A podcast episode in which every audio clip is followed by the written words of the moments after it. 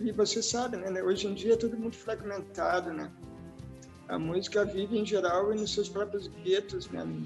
Agora nos guetos algorítmicos, né? Pior ainda, e agora tá pior. É.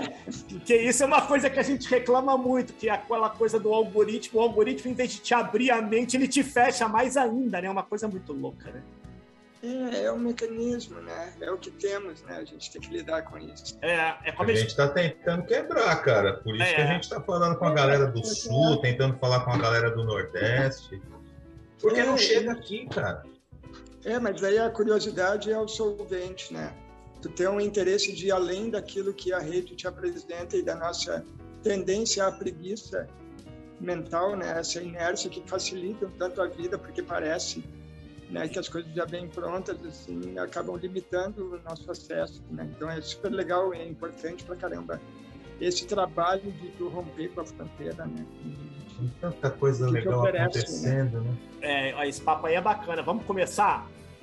Fala, galera, beleza? Estamos aqui mais uma vez, terceira temporada do canal Fonte Aérea e hoje a gente está gravando seguindo aquela coisa que a gente já falou para vocês, e sair um pouquinho do eixo Rio-São Paulo, vamos trazer uma galera diferente. Cultura, não importa onde tá, vamos fazer essa cultura chegar aqui. E hoje a gente vai falar com um cara muito legal, que é o Nenung. Nenung começou com uma banda punk hard rock. Ah, pera aí, para, para. Serginho, edita aí depois. Eu, eu tinha que apresentar você primeiro, né? Tanto faz, pô, agora vai embora. Ah, então vai. Você quer que eu continue ou que eu volto? Pode continuar, vai embora. Então vamos lá. Nenung começou com uma banda punk hard rock, barato oriental. Depois ele vai falar pra gente dessa banda. Depois, os The Dharma Lovers. E agora tem um projeto que é mais recente, que é Nenung, o projeto Dragão. Dragão e depois ele fala pra, pra gente também. Mas antes disso, meu parceiro que deve estar tá fritando lá no Rio de Janeiro, Serginho Schmidt, como é que você tá, Serginho? Beleza? Fala, Paulo Eduardo, bagunçando toda a abertura. Você está desaprendendo, hein? Na temporada 3 já está começando a dar bagunça. É férias, eu tô de férias. Quando o programa for pro ar, não tô mais, mas hoje eu tô de férias. Então, mas, cara, vamos embora, vamos voar. Vamos voar, aqui, então... tá, aqui tá quente para burro, só para responder na sua pergunta. Está muito quente, mas Rio de Janeiro quente é uma coisa no verão que é até besteira é. falar, né? Coisa é meio idiota. Mas Lá onde o nosso convidado tá, também tá quente pra caramba. Então vamos conhecer um pouquinho mais desse cara, da música dele, da história dele. Seja muito bem-vindo, Luiz Nenung. Aê! Olá. Prazerzão falar com vocês. Sotaque não precisa. Ó, o sotaque não precisa nem dizer de onde o cara é, tá vendo, Sérgio? É, pá. Entrega, entrega na largada. Né? Mas você sabe que, que eu sempre brinco com o Serginho, viu, Nenung, essa história, porque eu sempre falo para ele. É, a gente, como fala muito com essa galera do Rio e de São Paulo, né, eu sempre falo para ele, né? Ah, eu sou o único aqui que não tem sotaque, né? Mas é muito legal essa história de sotaque. O sotaque de vocês aí é muito legal. O Serginho já acostumei, nem parece carioca mais falando, mas o sotaque do Sul é muito legal, cara é, é importante, na real. Há poucos dias eu falava com uma amiga que ela tem um convívio muito próximo com um pessoal originário ali de, de Santa Catarina. Né? O marido dela é filho de pescador. E ela falava o quanto ela vindo aqui do sul, ela né, de um universo mais urbanizado, assim, ela foi conviver com aquela galera mais né, da, dos pescadores ali da, de Santa Catarina e o quanto eles têm um dialeto muito próprio que ao longo do tempo vai se perdendo dentro dessa ideia da, né, da universalidade da linguagem, da internet, dessa globalização que, que dissolve a característica, a singularidade dos lugares, e o quanto isso é uma perda, é uma perda de conteúdo, de qualidade, de uma expressão autêntica, né? de cada universo, de cada comunidade. Né? Então, eu acho muito legal a preservação do sotaque, assim, né? da ideia do que cada lugar tem uma tonalidade não vem ao acaso. Né? Ela tem um é, é, um é um fator importante de ser preservado, né? como uma característica que não é globalizada. Exato. É, o respeito pela aldeia, né? da raiz de onde tu veio. Sabe que quando eu penso quando eu penso nisso e estou falando especificamente do sotaque do Sul, Serginho, que é um sotaque que eu gosto, eu lembro do, do Cleiton Ecledir, que é de lá, né? E quando a gente ouvia as músicas, muita coisa a gente não entendia o que era, porque é aquela coisa que você está falando, né? Do regional, de ser daí. Depois, com, com a globalização ou com a abertura mesmo, a gente passa a saber, ah, tal palavra significa aquilo agora, eu entendi o que é a música. E isso é exatamente o que a gente estava falando antes, né? Da gente começar. O país é enorme, tem um monte de coisa legal acontecendo que não necessariamente acontece, né? É, ou acontece dentro da sua própria aldeia, né? Que eu acho que é uma coisa da qual a gente vai se reaproximando pelo excesso dessa fragmentação e dessa globalização que tira uma identidade comunitária e que eu acho que intuitivamente, às vezes até né, por uma, um impulso de sobrevivência das pessoas, para além dessa generalização que dissolve, que põe tudo no mesmo plano. A gente estava falando do algoritmo, né, que não distingue qualidade, né, que quer realmente mover as coisas no sentido dessa produtividade que destrói o planeta. Né? Então, acho que o resgate a essa linguagem, é né, isso que Cleiton e Cleitinho já são uma linguagem urbana dentro do Rio Grande do Sul, né? Tu vai ouvir o pessoal que realmente é mais da raiz, assim, pessoal da fronteira, então vai parecer um japonês, né?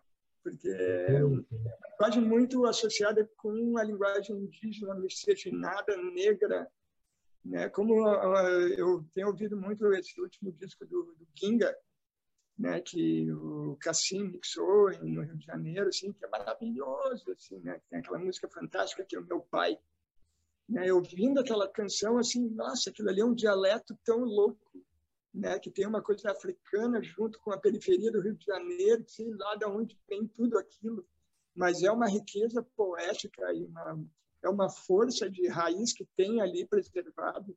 E eu penso, nossa, que maravilha hoje em dia ainda poder ouvir uma música gravada hoje, né, agora há pouco, né, que não soe como algo extraterreno, né, que está preservada de alguma forma. Então, acho que muito do papel da arte acaba indo nessa direção do resgate de uma autenticidade que não necessariamente tem que acontecer globalmente, que é uma outra grande fantasia. Né? Um tempo atrás, até os anos 80, a gente tinha essa ideia de que acontecer como artista era rodar na mídia nacional, era estar no Fantástico, era tocar num grande palco do Rio de Janeiro, de São Paulo. E eu rodei muito por esse universo, né? esse universo de fantasia, de projeção, de que ah, sempre era melhor saindo daqui. Né? Até o momento em que eu cansei bastante né? e voltei para casa e hoje é o que eu cultivo é essa tribo que também se formou por meio da virtualidade, especialmente agora na, na pandemia, mostrou a importância da gente também ter uma rede, além da pontualidade geográfica, mas que tem uma, uma sintonia, uma frequência por meio dessa identidade de linguagem, né, de, de, uma busca por uma autenticidade da expressão, que muitas vezes não, já não funciona dentro da indústria, isso não faz sentido. Então, eu não quero nenhuma proximidade com a indústria, obrigatoriamente. É, a indústria não rege aquilo que eu faço como arte. E, em geral, acho que a arte que me interessa ela não é regida pela indústria. Então, a gente está de acordo, eu estou de acordo com a indústria quanto a isso. A gente não está do mesmo lado. Isso é, isso é muito legal. Aliás, Serginho, antes da gente, a gente quer conhecer melhor a sua carreira das três bandas aí, mas antes de, da gente entrar nesse, nesse assunto, eu queria te pôr numa saia justa, né, Nuno? Eu adoro fazer isso. Perguntinha simples assim. Não, perguntinha simples para você responder, não precisa nem de muito tempo. Joe Perry ou Angus Young? É, para mim, o Joe Perry ele acabou sendo mais emblemático, porque eu tinha uma relação afetiva, eu acho, porque eu aprendi muito da minha música com meu irmão mais velho.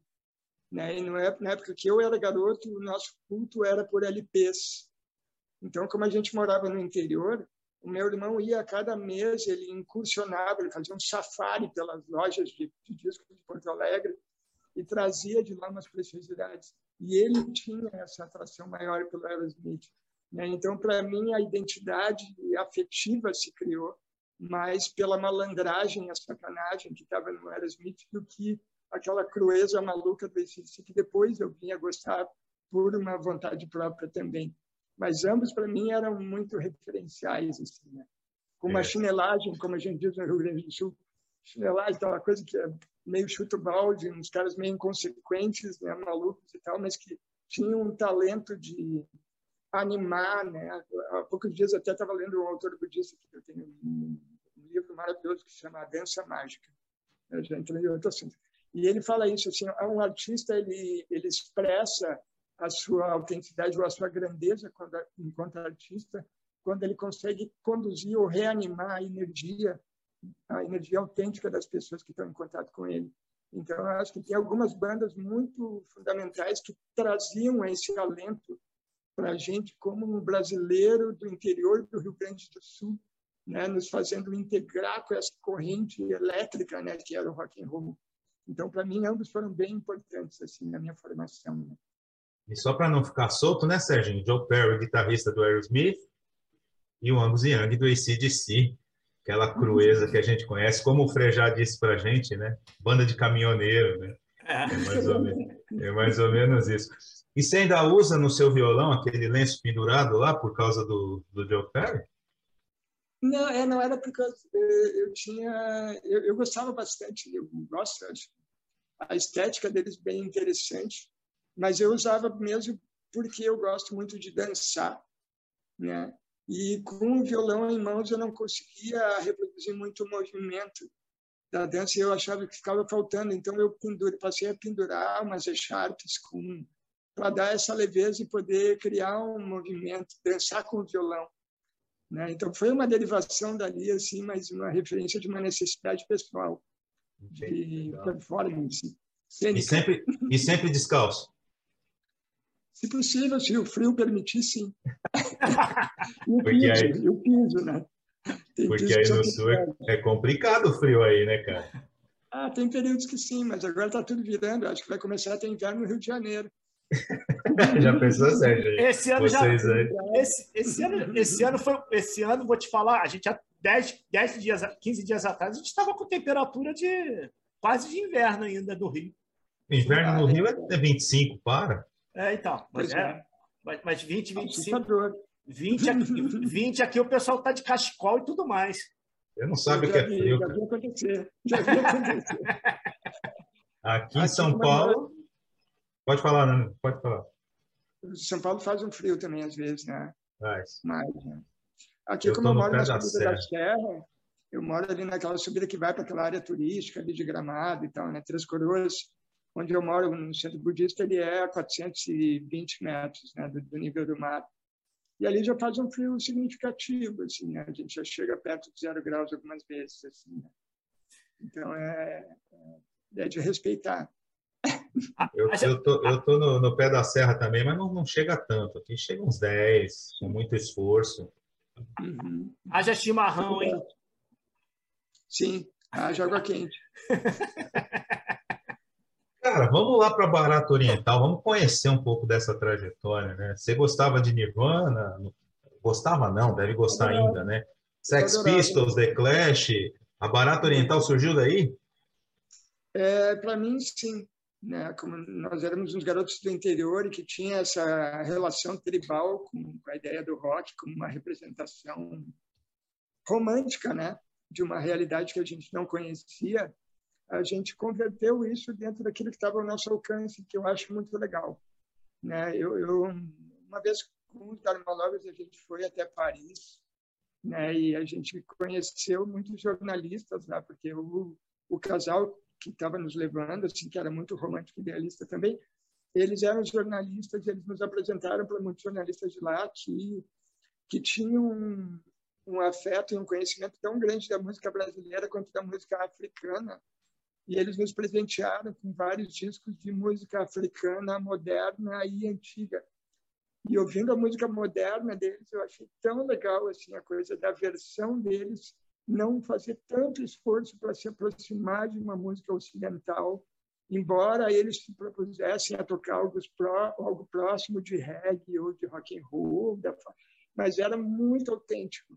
Então, eu acho que o grande mérito da, da, gente ter participado de um movimento ali no final dos anos 80 foi a gente ter abraçado aquela ideia de um rock and roll romântico, uma visão de alguém do interior do Rio Grande do Sul, do Brasil, né, com recursos limitadíssimos, né, mas com a preservação de uma autenticidade, especialmente do discurso, que na época, quando eu era garoto, meu exercício, por um tempo, como eu, não, eu sabia muito pouco de inglês, eu, eu pegava o encarte dos discos que eu adorava, assim, tipo Police, Rolling Stones, Clash e tal, e eu fazia versões próprias daquelas músicas do que eu entendia delas.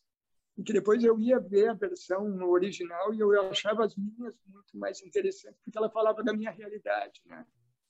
Então, eu acho que o grande mérito desse, dessa safra de música autoral por aqui, e acho que pelo Brasil inteiro, foi essa coisa de um resgate. Eu vou falar da minha realidade, usando aquela linguagem que vem de fora, né? sem tentar usar o mesmo discurso, porque mesmo vendo o discurso de um ACDC, de um Aerosmith, era muito raso. Né? Led Zeppelin, inclusive, eram umas músicas sexistas, machistas pra caralho, né? muito fora de, de um interesse, de uma visão que fosse além daquela, né? daquela visão muito plumas e paetês, assim, que era a realidade deles e não a nossa, né? Então, acho que a Barata Oriental teve uma importância bem legal e que até hoje tem uma garotada que ainda cultiva, descobre, né? que era uma boa banda, né? que tinha, tinha uns riffs muito bem feitos, né? tinha um guitarrista maravilhoso, e era uma garotada muito simples. Né? A gente não tinha pretensão, né? a gente não tinha uma empáfia, assim, que era uma coisa meio né? do rock and roll, assim, ah, você para ser do rock você tem que ter uma uma atitude um tanto quanto arrogante, assim. Como a gente já vinha do universo do interior, eu acho que a gente manteve uma certa humildade que deu uma diferença de valor né, para aquilo que a gente tinha por conversar com as pessoas. Né? Mas passou. É, tudo muda, tudo passa, tudo se transforma. E o muito louco, Nenung, é que toda a galera, principalmente a galera que, que viveu os anos 80, que, que bate papo com a gente, fala isso, né? a gente carecia de, de, de, um rock que falasse da nossa realidade, não o rock que vinha de fora, né? Uhum. E a galera dos anos 80 teve essa oportunidade. Assim, eu era eu era muito pequeno na década de 80, né? Eu, eu sou de 70, então é óbvio que eu fui curtir. Eu, eu assim, a minha memória é de 85 para pelo menos mais mais vivo. Mas todo mundo fala a mesma coisa que você falou, cara. Muito legal. E, e aí, a coisa aconteceu, vocês foram tocando, e aí surge os The, os The Dharma Lovers. Queria que você contasse uma história, cara, que é muito legal, quando o Vander Wildner ficou enchendo o saco de vocês para vocês gravarem as músicas, você e a Irine, em CDR, fazendo capinha de, em giz de cera, para vender, cara. Eu queria que você contasse essa história, mas assim, foi 500 assim numa paulada, mas como é que foi, cara? Vocês saíram vendendo, distribuindo? Essa história é muito legal, Sérgio. Conta pra gente aí. É, então é tudo muito artesanal e sem planejamento. É, daí a barata acabou ali por volta de 95, porque eu já não aguentava mais. Para mim, eu tinha cansado da relação do rock and roll com o público e vice-versa, que era muitas pessoas queriam mais bater cabeça e jogar cerveja do que entender o que estava sendo dito. E aí, para mim, era eu estava ali para conversar com as pessoas, e não só para entreter. E daí aquilo ali passou a ser bem irritante para mim. E eu tinha ainda uma afinidade muito grande com punk rock. Então, a minha viagem era criar uma banda de punk acústica, radicalmente acústica, que obrigasse as pessoas a ouvirem o que eu estava dizendo. Essa era a minha proposta radical da época. E era anterior àquela onda toda acústica, de acústica, de MTV, não sei o que, que veio depois. Então, eu comecei a, a, tocar violão quando o Wander, que, tocava, que vivia na casa onde eu ensaiava com a Barata, aqui no interior do Rio Grande do Sul, né? ele se tornou um amigo assim, dentro daquele período, e ele me passou um livrinho cifrado à mão, né, do Brick by Brick, do, do Iggy Pop, que tinha quatro notas, era um disco que eu adorava, e eu descobri que o disco inteiro era feito com quatro notas muito básicas. E daí eu olhei aquilo e pensei, pô, se esse disco maravilhoso é feito com quatro notas, eu também posso. E daí eu comecei a tocar violão a partir dali, para compor as minhas próprias músicas, porque nesse meio tempo eu tinha descoberto o budismo como um caminho. Né? Veio para cá um professor tibetano, chamado Shagdu Rinpoche, e ele criou um centro budista aqui na subida da serra, que é onde eu moro até hoje. E a partir do contato com a, meditação e o ensinamento budista, me veio uma vontade muito grande de escrever a partir daquela perspectiva. Né? Na época, eu era companheiro da Irene, a gente era meio buscador né? na cumplicidade de explorando áreas diferentes. assim. já tinha passado pela bruxaria, pela astrologia, por tudo que é coisa. Eu ia perguntar acabou... isso, cara. Eu ia é... perguntar isso do Santo Daime, você já me quebrou. Pô. Tudo, tudo, né? Passamos por tudo. E a gente acabou desaguando lá e encontrando uma, uma relação muito, muito autêntica, muito profunda né, com esse professor. E daí, a partir dali, veio, ah, finalmente me veio uma vontade de voltar a escrever com outra perspectiva. E daí, um dia, a gente tava, eu estava brincando de mostrar uma das primeiras músicas que eu tinha feito.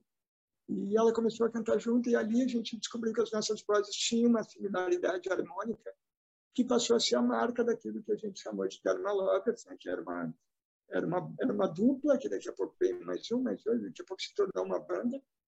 Né? E a gente foi avançando. Naquela época existia a rádio, né? Existia a rádio Ipanema, aqui no Rio Grande do Sul, que era muito forte ainda.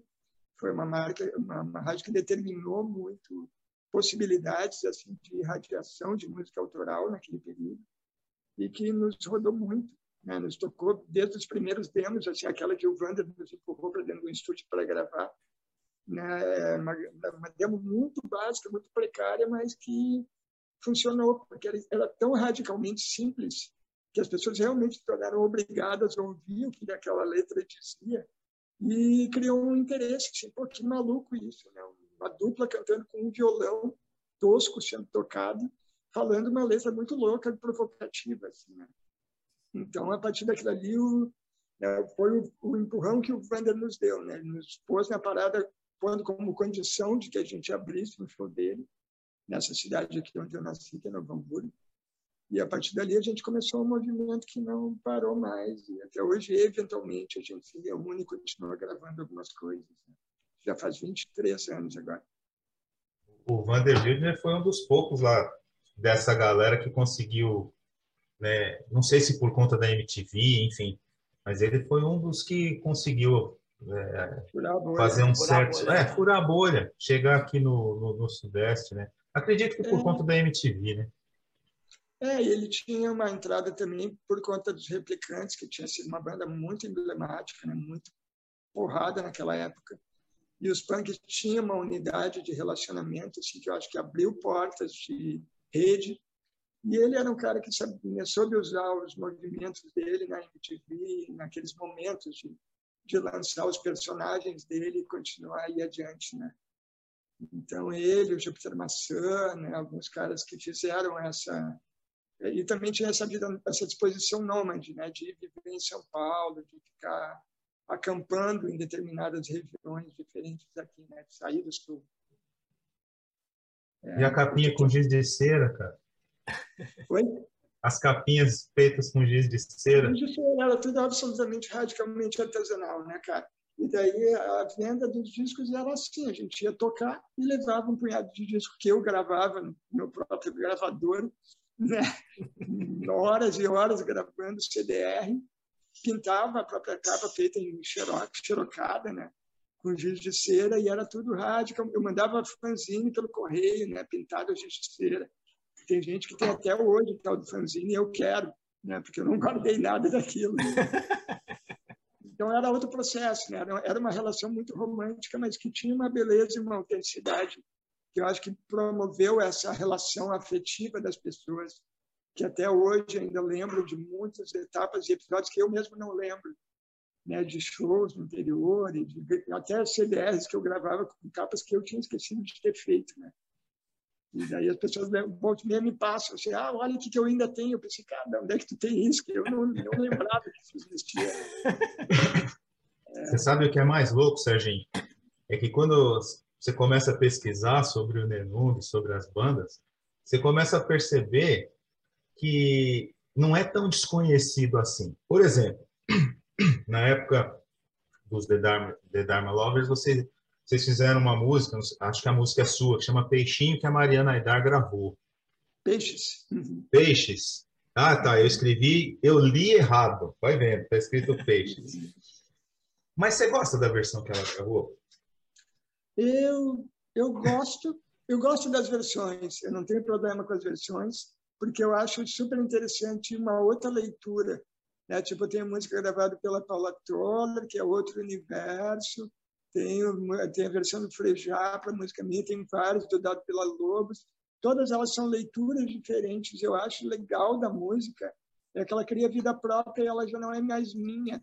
Então eu não tenho por que ficar afirmando que eu quero, gosto não gosto. Eu gosto daquilo que eu é, dizer, eu gravo, se eu quiser, a minha própria versão e fico satisfeita com ela.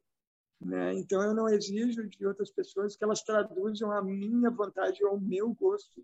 Mas da Mariana Agar eu gosto muito do Guilherme Held, que tocava com ela guitarra naquela época, e que eu vi ela tocando em Porto Alegre com esse cara, né? E ele fez um solo absurdo de cinco minutos de viagem, cara, que eu achei sensacional, que era uma viagem hum, subaquática, né? Ele é, eu acho ele um dos maiores guitarristas psicodélicos do Brasil, junto do Fornazier que toca com a gente nos Dharma Lovers, assim. Então eu gosto muito dessa onda, eu achei a banda dela sensacional com uma liberdade de apropriação da música, que daí eu, eu largo e vejo que maravilha, minha música se tornou outra. E, e deixa que trabalho. o público que se vire para decidir qual é melhor. Ah, eu adoro, adoro, assim, cara. Tipo, eu já fui alguns shows da Paula Toller, por exemplo, assim, né, a convite dela e tal. E é um público para o qual eu, pessoalmente, jamais tocaria, né? Porque é um outro universo, né? É. E as pessoas estão ali cantando músicas que eu fiz como se fossem delas. E eu acho lindo, assim, que maravilha, realmente ela é de vocês, assim, né? Eu só preciso de direito autoral para pagar minhas contas. Né? É justo. É justo. É, é, código livre, é código aberto. É código aberto. E, e, e, em cima disso que você está falando, você lembra qual foi a sua sensação? A primeira vez você estava lá, você falou da Ipanema FM, a primeira vez que tocou Seres Estranhos e você ouviu? Eu não, não, eu não, minha, minha memória só tem 2 mega, né? Eu não tenho Mas eu tinha mais emoção, digamos, quando eu era muito garoto e tocava barato oriental. Né? Porque na época era assim, furar a bolha de Porto Alegre como uma banda do interior era um feito muito raro. Né? Era muitíssimo raro, assim, porque era outro acesso para tudo. Então, naquela época, eu lembro que era uma comoção, assim, saber que a música estava rodando. Com os Dharma Lovers, a gente já estava mais corrido, eu já tinha uns oito anos ali que eu já estava dentro daquele meio. Achava muito legal, achava muito curioso a quantidade de vezes com que rodava, né? porque realmente os locutores, digamos, programadores da época, assim, tomaram aquilo ali como uma, uma, uma vertente interessante de ser irradiada, né? Então a gente meio sempre foi na onda, né? A gente não tinha muito planejamento e achava, bah, que barato, vamos embora. Né? E, e assim foi né, por um tempo. E a gente continuou tendo esse espaço por toda a duração da rádio até que ela acabou.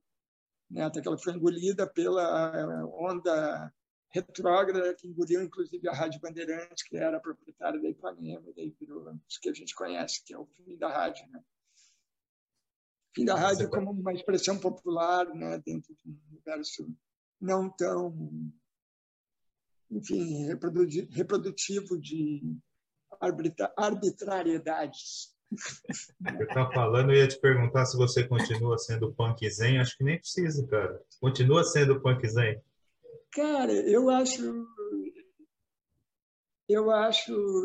Na época, o Cassim, né, que é um dos, dos, amigos assim, com quem a gente teve muita proximidade, que chegou a, a mixar e produzir um disco nosso, na época ele falou assim, uma, uma sabedoria, assim, um conhecimento do meio, ele falou, ah, eu acho legal isso aí de, de punkzinho, mas, cara, não adianta você ficar tentando é, impor uma, uma nova regra, um novo rótulo dentro de um universo onde as coisas já estão estabelecidas. Assim, né? chama de folk, chama do que quiser, mas dificilmente os jornalistas vão comprar uma, um novo rótulo. Né? Então, a gente meio brincou com aquilo ali, mas não ficou batendo muito naquela tecla.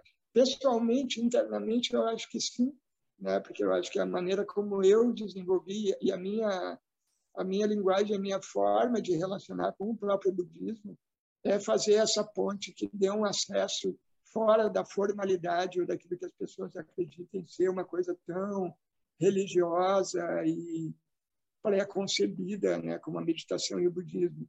Então, eu mantenho esse, essa, esse ambiente refrigerado de poder traduzir a minha experiência, a minha compreensão, usando outros termos e pondo isso em músicas, às vezes, muito provocativas, que eu acho que é a minha vertente punk ainda. Punk no sentido dessa crueza, né? De, dessa linguagem acessível e não formalizada, né? não formatada. Né? Então, acho que sim. Uhum. Acho divertido, acho necessário.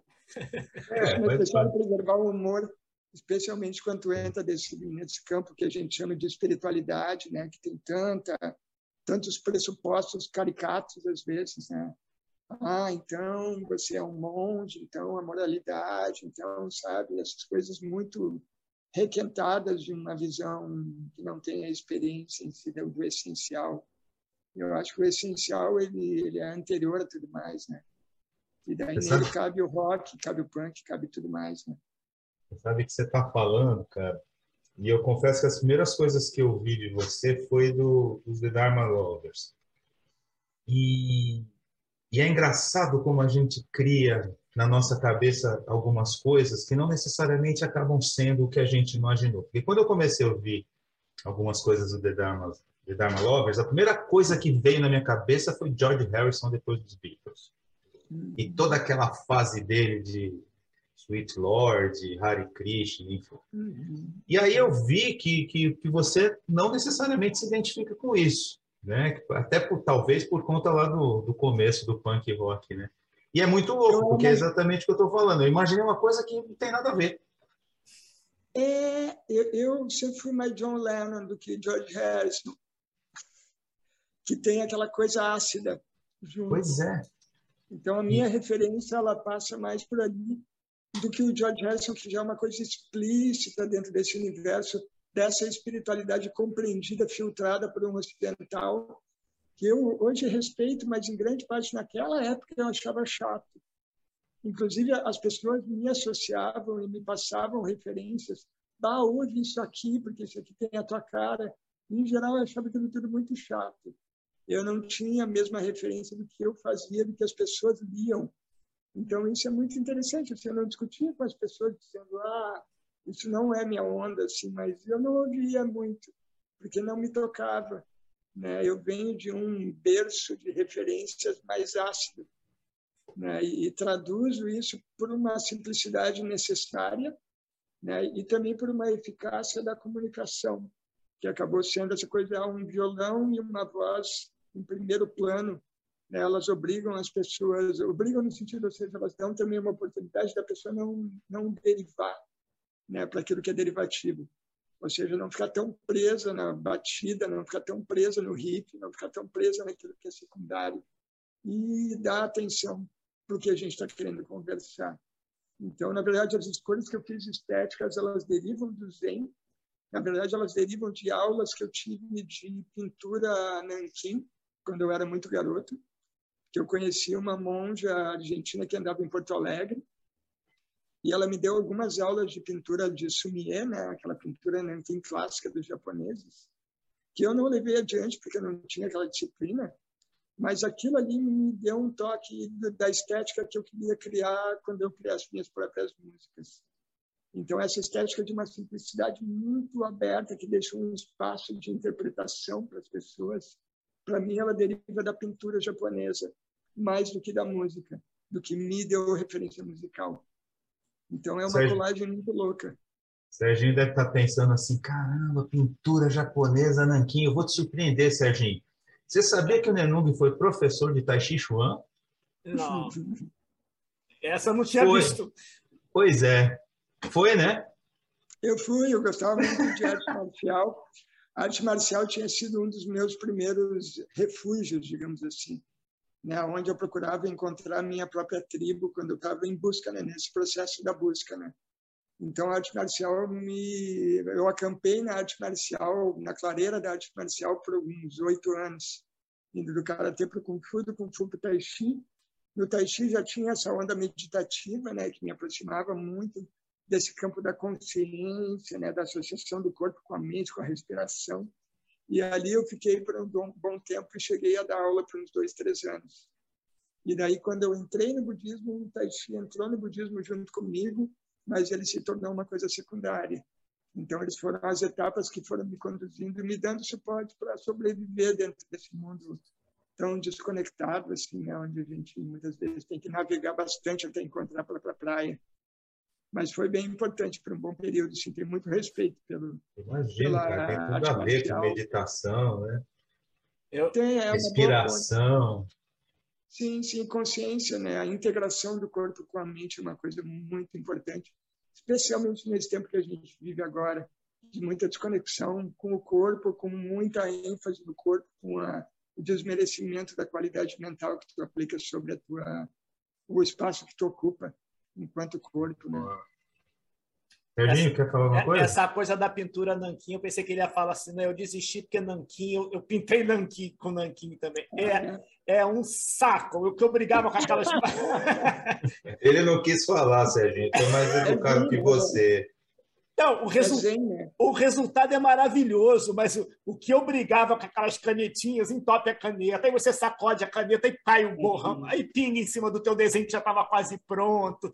Então, Não, é você está vendo, Nenô? Faltou para ele a meditação. Faltou. Foi a meditação que faltou. Faltou. A abertura dessa aula que eu fiz com essa monja algumas vezes era ela. Eu cheguei no espaço que ela estava dando em Porto Alegre, que era um centro de meditação e ela propõe assim, ah, agora tu senta naquela almofada e fica olhando para aquela parede por meia hora, daí a gente começa a aula. Isso era o início da aula. E isso era sensacional para mim naquela época que não tinha nenhuma experiência de meditação. Né? Porque ela criava um ambiente adequado para que a tua mente, pelo menos, reconhecesse o quanto de barulho tu trazia contigo. E a partir daquilo ali, tu criava um outro espaço de relação com o tempo e daí tu pintar ali 15 vezes um ramo de bambu, ok. Né? Tava, era uma maneira de aliviar o teu barulho interior. Ou seja, era uma ponte de acesso para o reconhecimento de um campo de meditação. Então, pela, pela habilidade dela, eu vinha reconhecer o valor. Mas também não tive a disciplina, porque daí eu exerci, como ela voltou para a Argentina, na época não tinha e-mail, né? não existia computador é. caseiro. E ela propunha que eu desenhasse pelo menos 100 vezes ou 150 vezes aquele primeiro ramo de bambu e enviasse para ela os 10 melhores depois de tanto tempo por correio. Né? Eu não cheguei no vigésimo, eu não tinha essa disciplina toda. Mas entendi o essencial para depois fazer um uso. Assim. Mas é, é muito exigente, né, cara? É. O Zen budismo ele, ele é muito exigente para a nossa mente ocidental habitual. Ele é muito silêncio, ele é, é outra, é outra relação com o tempo. É, coordenar, a gente ter controle sobre isso aqui não é muito fácil.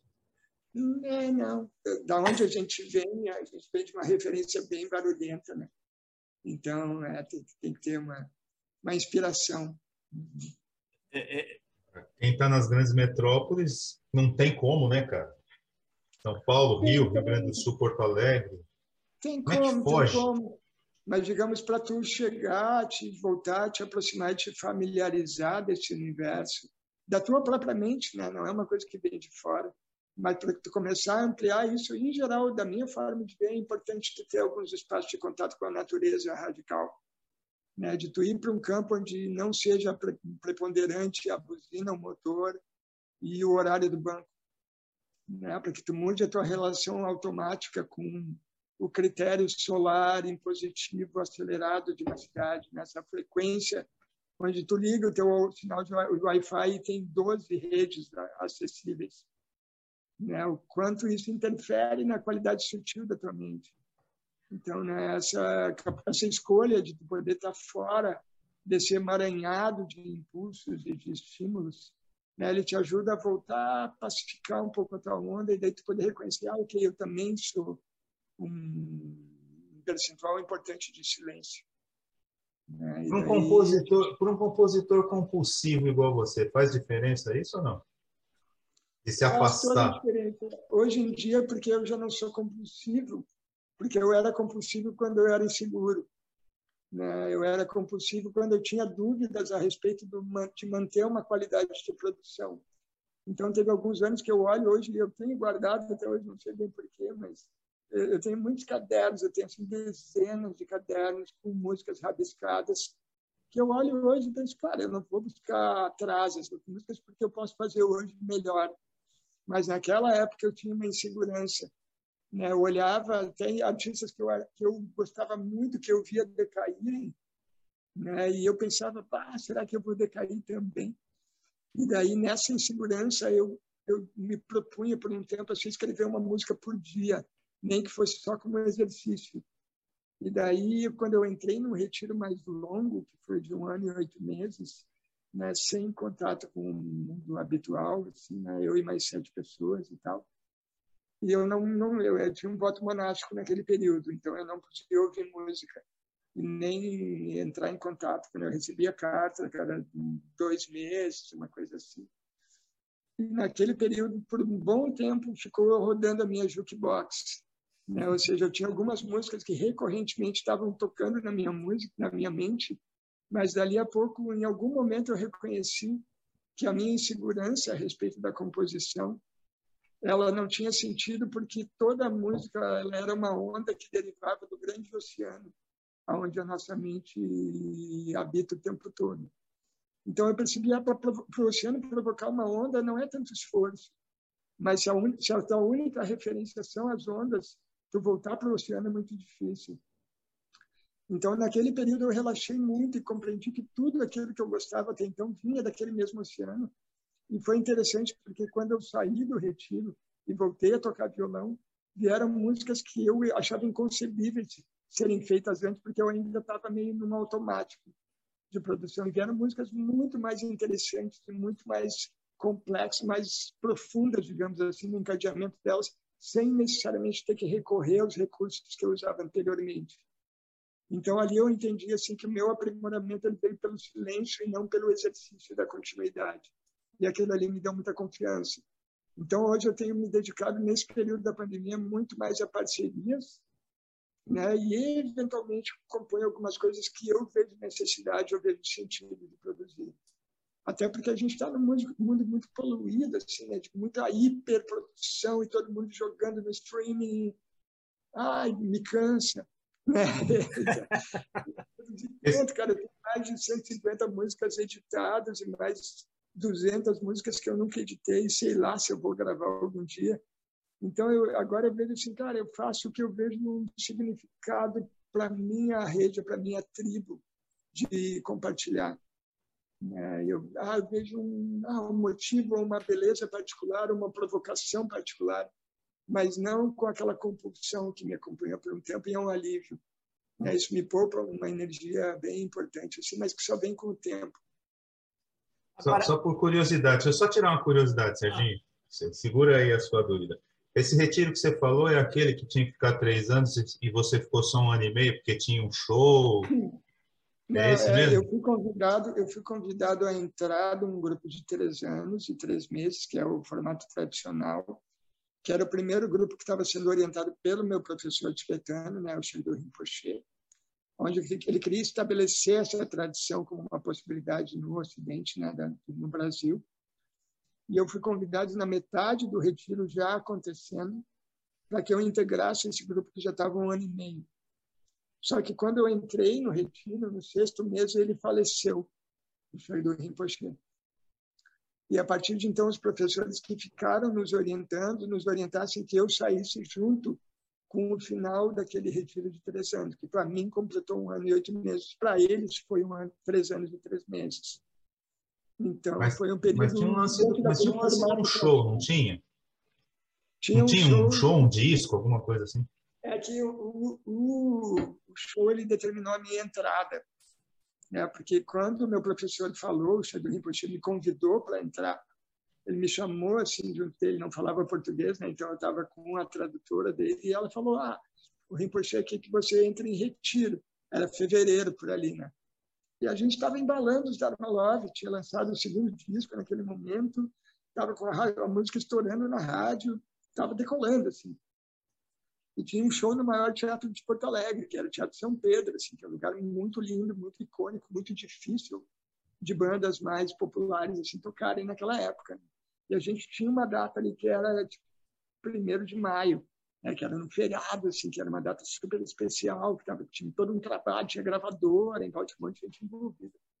E ele, quando ele me chamou, ele, eu perguntei, ah, ok, né, se tu acha que é importante, eu entro. Só eu perguntei quando. Ele falou, ah, se tu puder, tu arruma as tuas coisas hoje e tu entra amanhã. Né, para entrar, para ficar três anos e meio, que era a proposta inicial, né? E eu falei, ah, eu tenho um problema aqui que eu tenho muita gente comprometida com um show e tal, e expliquei para ele a situação, e daí ele falou, ok, então a gente espera até aquela data, tu faz esse show e no dia seguinte, daí tu entra em retiro. Então foi um show também de despedida, porque a princípio eu estaria entrando num retiro de três anos, né? E eu pensei, cara, se ficar três anos fora da rede, eu estou fora da música também, na mente das pessoas, né? Tipo, sei lá se eu vou voltar, de que jeito eu vou voltar. E daí, depois desse show no São Pedro, de fato, no dia seguinte eu fui para Três Coroas, preparei minhas coisas e entrei numa, casa de retiro, numa área isolada e fiquei ali por um ano e oito meses, até sair de lá. Então foi essa história do, do show, né? O show determinou a data da minha entrada. Isso foi muito, louco. louco. Muito louco. Muito emocionante. Foi tudo muito assim. Foi tudo muito. É.